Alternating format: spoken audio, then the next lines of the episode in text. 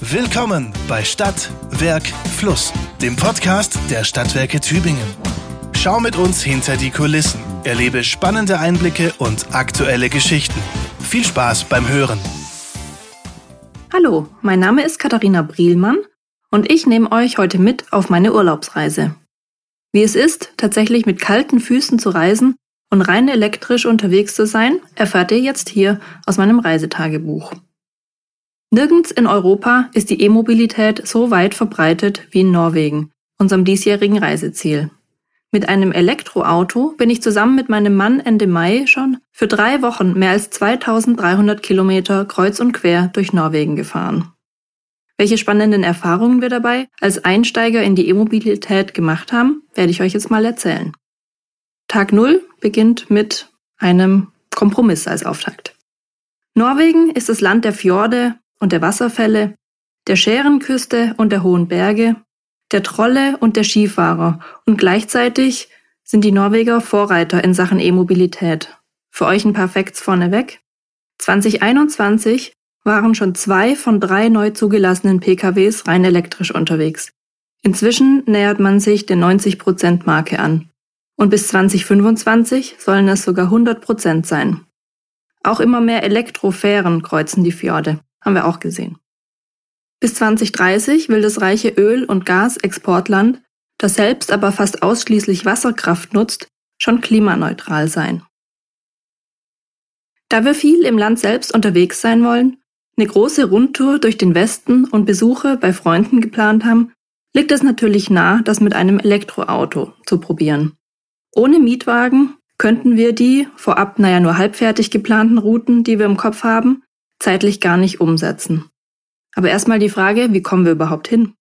Norwegen ist ja auf vielen Wegen erreichbar. Aus rein praktischen Gründen entscheiden wir uns dann für einen Direktflug von Frankfurt nach Stavanger. Das Thema Slow Travel, über das ich hier im Blog auch schon mal berichtet habe, ist damit leider erstmal wieder vom Tisch. Immerhin, mit einem Elektroauto haben wir kein ganz so schlechtes Gewissen mehr wegen des hohen CO2-Ausstoßes. Wir stellen dann fest, bevor es losgeht, einen Mittelklassewagen mit E-Antrieb zu mieten, ist in Norwegen etwa 10 bis 20 Prozent teurer als ein Verbrenner. So richtig durchgerechnet haben wir im Vorfeld, blauäugig und in Zeitnot wie wir waren, eigentlich nichts. Was wir aber schon wussten, der Spritpreis liegt in Norwegen mit bis zu 27 norwegischen Kronen pro Liter, das sind dann umgerechnet ca. 2,70 Euro, deutlich über unserem. Mancherorts zahlt man mit dem E-Auto keine oder weniger Mautgebühr und auch das ist ein Argument für uns, denn unzählige Straßen sind ja kostenpflichtig. Außerdem haben wir herausgefunden, dass das Land den E-Auto-Boom und die Infrastruktur stark subventioniert. Von kostenlosen Ladestationen und Parkplätzen überall in den Innenstädten ist im Internet die Rede. Ob das tatsächlich so zutrifft, das wollen wir uns anschauen. Tag 1. Erstmal müssen wir selber rausfinden, wie es geht. Ankunft am Flughafen von Stavanger in Südwest-Norwegen, am frühen Abend am Schalter der Autovermietung. Es geht schon mal gut los. Ich bekomme den Autoschlüssel für unseren Nissan Leaf überreicht und auf meine einfache Frage nach den Lademöglichkeiten unterwegs die Antwort Don't know, never used one, figure it out yourself. Es geht ja gut los, so ganz ohne Einführung durch den Vermieter. Immerhin zeigt unser silberner Nissan 100% Ladestand an, als wir auf den Parkplatz kommen. Das reicht angeblich für knapp 300 Kilometer. Also keine ganz so schlechte Aussicht für den Beginn unseres Reiseabenteuers. Los geht's dann erstmal direkt zum Abendessen zu Freunden, die uns in ihrem Ferienhaus auf der Insel Finnøy schon erwarten. Das E-Fahrgefühl beim Starten, das kenne ich schon von unseren Stadtwerkefahrzeugen hier aus Tübingen. Und wie das beim Automatikfahren ebenso ist, das Gas geben macht unglaublich viel Spaß. Wir fahren dann also vom Flughafen in Richtung Finnøy. Die Insel liegt stadtnah, eigentlich nur 40 Minuten vom Zentrum der Ölmetropole Stavanger entfernt. Die Sonne steht Ende Mai, auch abends, noch immer sehr hoch am Himmel. Und auch in Norwegen ist Feiertag, Christi Himmelfahrt und absolut kein Verkehr auf den Straßen. Entspannt, gemächlich Flüssig, unkompliziert. So sind unsere ersten Fahrteindrücke. Ich bin am Steuer und bei jedem typisch weißen Norwegerhäuschen, das am Straßenrand auftaucht, bin ich noch total verzückt und kommentiere jedes noch so kleine Schaf und Lamm auf den vorbeiziehenden Weiden mit einem Ach wie süß. Klar ist, dass wir uns bei der anstehenden Fahrerei immer schön abwechseln werden und jeder von uns beiden Zeit zum Schauen und Fotografieren bekommen soll. Dass die Norweger Meister im Brücken- und Tunnelbau sind, merken wir dann auch sehr schnell. Um nach Finnøy zu gelangen, sind vier weitere Inseln zu überwinden. Google Maps zeigt mir hier einfach eine schlichte, durchgehende Verbindung an. Bisschen merkwürdig erstmal. Keine Fähre weit und breit, nur eine einzige hübsche, geschwungene Brücke ist in Sicht, sonst nichts. Denn, das wird uns dann auch klar, seit 14 Jahren geht's einfach unten durch. Was bei unserem ersten, wirklich steil abfallenden Tunnel mit 9% Gefälle hinab zum Grund des Fjords noch für wahnsinnige Anspannung gesorgt hat, wird für uns bald Routine. Wir lernen zig Tunnels kennen, solche mit unterirdischen Kreisverkehren, solche mit Lichtinstallationen, vielen Ausfahrten und unterirdischen Ampeln. Der größte Spaß dabei ist für uns die Frage, wie tief geht's jetzt wohl wieder runter? 200 Meter? 300 Meter unter den Meeresspiegel? Man darf da gar nicht näher drüber nachdenken. Wie viel Fahrstrom können wir bergab denn wieder einsparen? Und wie viel benötigen wir, um auf der anderen Seite wieder nach oben zu kommen? Also die Reichweitenangaben und die Akku-Prozentzahlen auf dem Monitor in unserem Auto hüpfen gerade so vor Freude, wenn wir da runter und wieder hochfahren. Das ist Rekuperation par excellence. Ganz ohne Tunnelmaut für E-Mobilisten, aber dazu später nochmal mehr. Tag 2 und 3. Unser Aufenthalt auf der Insel ist ein toller Urlaubsstart für uns. Die Wiedersehensfreude nach mehreren Jahren ist unendlich groß. Das sonnig-windige Wetter ist perfekt für unsere norwegischen Outdoor-Aktivitäten. Wir erleben pures Wanderglück beim norwegischen Friluftsliv, dem Leben in der freien Natur, entspannen beim Strickelicke, zu Deutsch dem Strickglück, am Lagerfeuer und erhalten auch noch von den Freunden eine Einführung in die norwegische Küche. Wir poolen Krabben im Akkord. Aber was bald fehlt? Naja, der Strom für unseren kleinen E-Japaner. Tag 4. Bevor wir dann wieder ans Festland nach Stavanger und Sandnes weiterziehen, sinkt unser Batteriestand merklich. Die ursprünglich für eine Ladung errechneten 300 Kilometer bleiben unerreicht. Stromtanken ist also jetzt mal angesagt. Zwei Anbieter fallen uns immer wieder auf Parkplätzen auf. Das sind zum einen die blauen Ladesäulen von Meer und die grüne Variante Billcraft von Evini.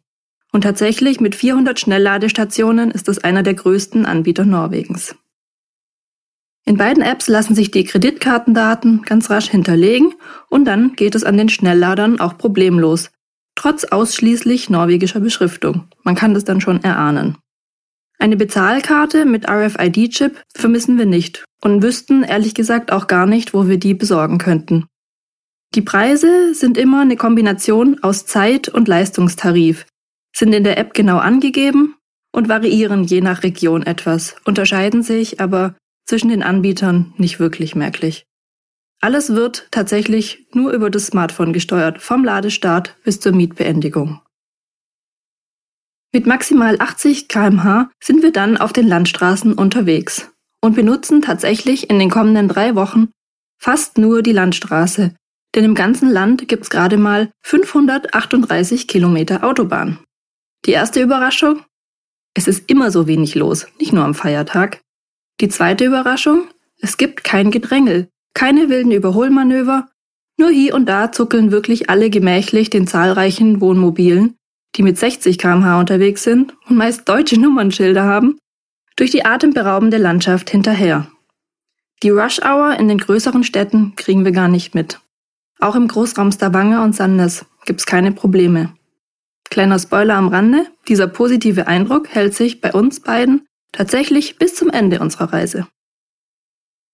Der größte Unterschied auf den Straßen, abgesehen von den Geschwindigkeitsbegrenzungen und dem wenigen Verkehr, besteht in der Fahrzeugflotte der Norweger. Überall sind E-Modelle zu sehen. Von Tesla, Nissan, Audi, VW, Hyundai, alle sind in Elektro allgegenwärtig. Tatsache ist, in Norwegen, das ja gar keine eigene Autoindustrie besitzt, kosten schon normale Autos immer glattes Doppelte, wie bei uns. Dank der Subventionen sind die elektrischen Varianten aber ein paar tausend Euro günstiger. Wer also auf ein E-Auto setzt, spart nicht nur 25% Mehrwertsteuer, sondern profitiert auch noch bei der Straßen- und Tunnelmaut.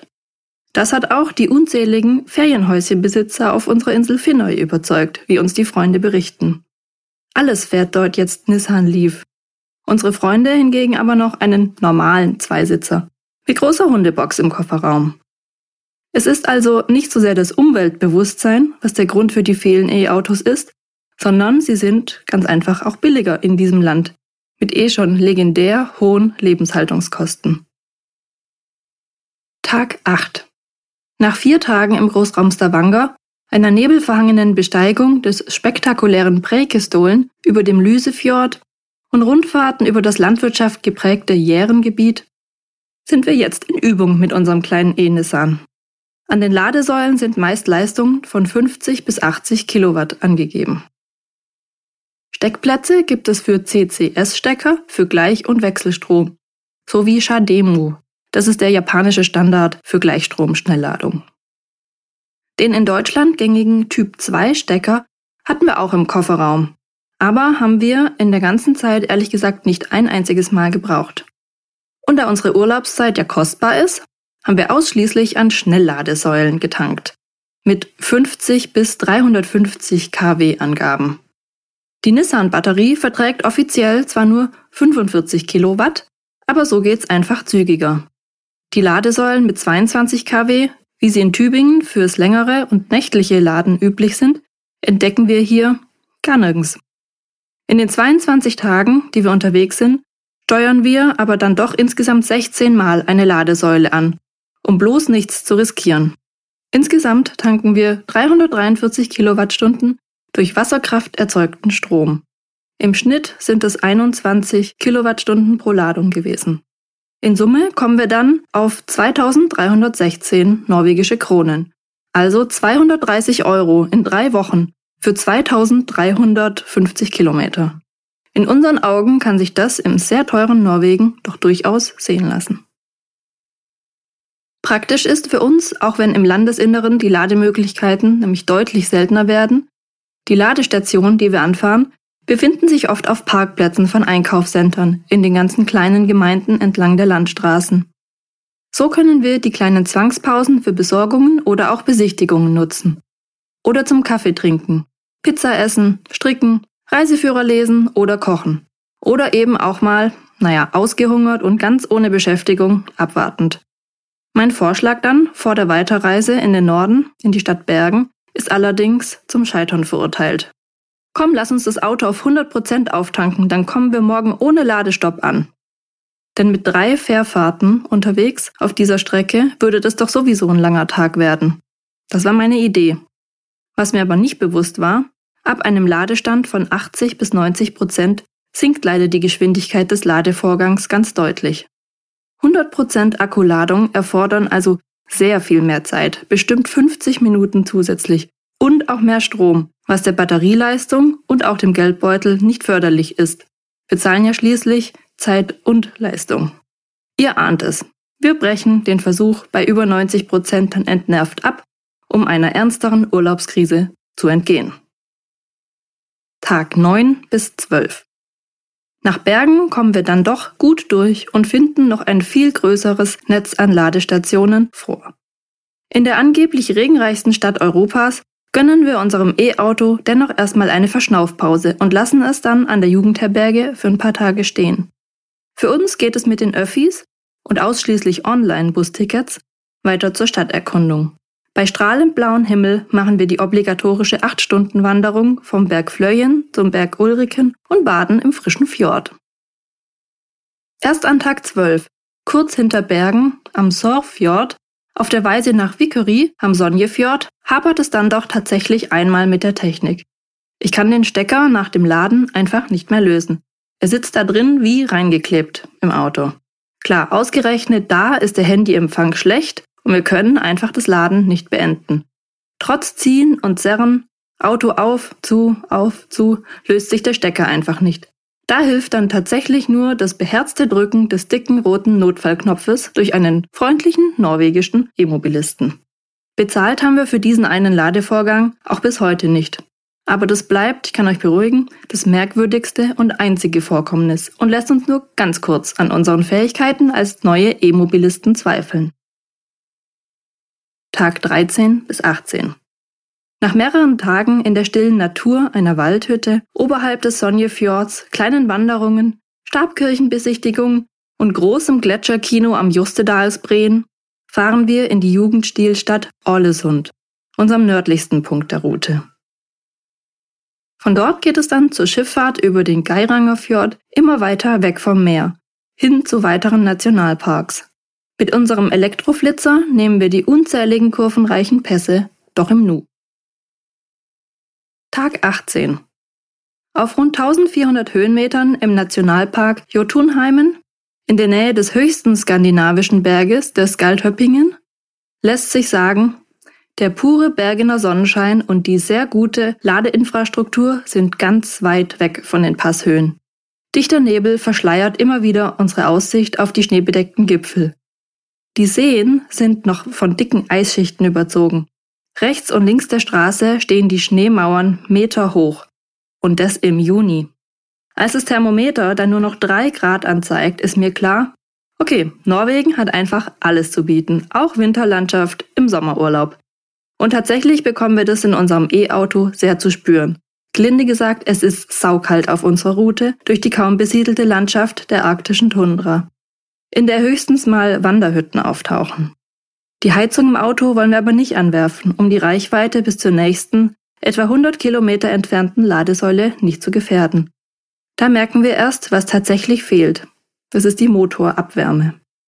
Wie gut, dass heute am Straßenrand neben Rentierfällen auch dicke Lammwollhausschuhe verkauft werden und dass ja im Kofferraum noch mein dicker Daunenschlafsack griffbereit liegt.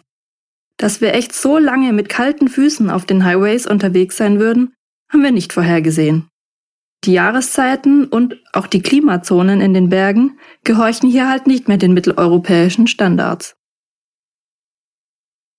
Tag 22. Zurück in Stavanger schließt sich dann der Kreis. Autotechnisch haben wir festgestellt, ohne eine gewisse Planung läuft auch in Norwegen nichts, wenn man die Ballungszentren hinter sich lässt und ins Landesinnere vorrückt. Bergpässe und Gebirgszüge sind fürs Auge eindrucksvoll, aber für die Reichweitenkalkulation des E-Autos doch eine Zumutung. Die Sorge, irgendwann stehen zu bleiben, weil der Akkustand zu schnell sinkt und der nächste Ort noch in der Ferne liegt, sind bei mir ständig mitgefahren. Klar, wir waren auch früh in der Saison unterwegs. Im Juni ist noch frisch in Norwegen. Und wir sind aber tatsächlich nie in einen kritischen Bereich gekommen, denn wir haben gelernt, die Route anhand der Ladestops zu planen und haben die Übernachtungsquartiere auch entsprechend kurzfristig ja erst ausgesucht. Abgesehen davon, die Gastfreundschaft in diesem Land ist überwältigend. Und auch im Landesinneren gibt es wirklich sehr, sehr viele E-Mobilisten. Und die laden ihre Autos natürlich alle zu Hause. Durch nette Urlaubsbekanntschaften, die wir machen durften, bin ich jetzt überzeugt, im Notfall hätte uns jemand auch mit Strom ausgeholfen. Was ich tatsächlich im E-Autoland Norwegen nicht mehr entdecken konnte, sind die im Internet angepriesenen kostenlosen Ladesäulen und die Parkplätze. Auch die Zulassung für die Busspuren für E-Autos wurden wieder zurückgenommen. Die Zeiten der ganz großen Benefits in diesem reichen Land sind also vorbei. Aber sie haben Früchte getragen und die Bewohner zur Mobilitätswende gebracht wieder zu Hause. Zurück in Tübingen ertappe ich mich dann dabei, wie ich ununterbrochen jetzt auf die Pkw-Kennzeichen schaue und nach dem Zusatz E Ausschau halte. E-Auto, Hybrid oder doch noch Verbrenner? Laut Statista betrug der Gesamtanteil von E-Pkw 2021 in Deutschland gerade mal 1,2 Prozent. Aber die Neuzulassungen steigen auch hierzulande rapide schon auf 16,1 Prozent im August 2022 laut Kraftfahrtbundesamt. Die E-Modelle sind auch hier längst keine Exoten mehr. Der Ausbau der E-Mobilität in Tübingen beschäftigt meine Stadtwerke-Kollegen seit Jahren. Wallboxen für die eigene Garage sind da genauso gefragt wie öffentliche Ladesäulen in der Stadt und in Stadtwerke-Parkhäusern. Aktuell gibt es 63 Ladestationen mit insgesamt 113 Ladepunkten, verteilt auf alle Tübinger Stadtteile. Auch einzelne Schnellladesäulen stehen für Durchreisende schon bereit.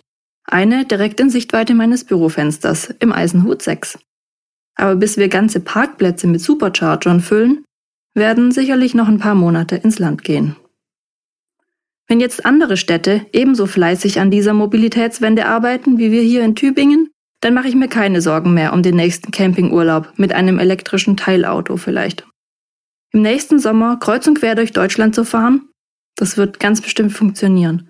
Und das dann hoffentlich auch mit warmen Füßen. Mich interessiert jetzt noch, welche Erfahrungen hast du denn schon mit dem E-Auto gemacht? Im Urlaub oder im Alltag? In Deutschland oder vielleicht anderswo? Hast du schon die Lade-App der SWT installiert? Wer ein E-Auto ausprobieren möchte, kann sich ja mal ein Kuno-Fahrzeug der Stadtwerke ausleihen. Davon gibt es jetzt bald 35 in der ganzen Stadt. Und wenn mal doch noch eine Frage zur E-Mobilität offen sein sollte, weiß sicherlich ein SWT-Experte auch guten Rat. Oder ein Spezialist aus unserer Facebook E-Mobilitätsgruppe Tübingen. Da posten wir hin und wieder ganz exklusive Infos zum Thema. Wir sehen uns da. Das war Stadt, Werk, Fluss, der Podcast der Stadtwerke Tübingen. Vielen Dank fürs Zuhören.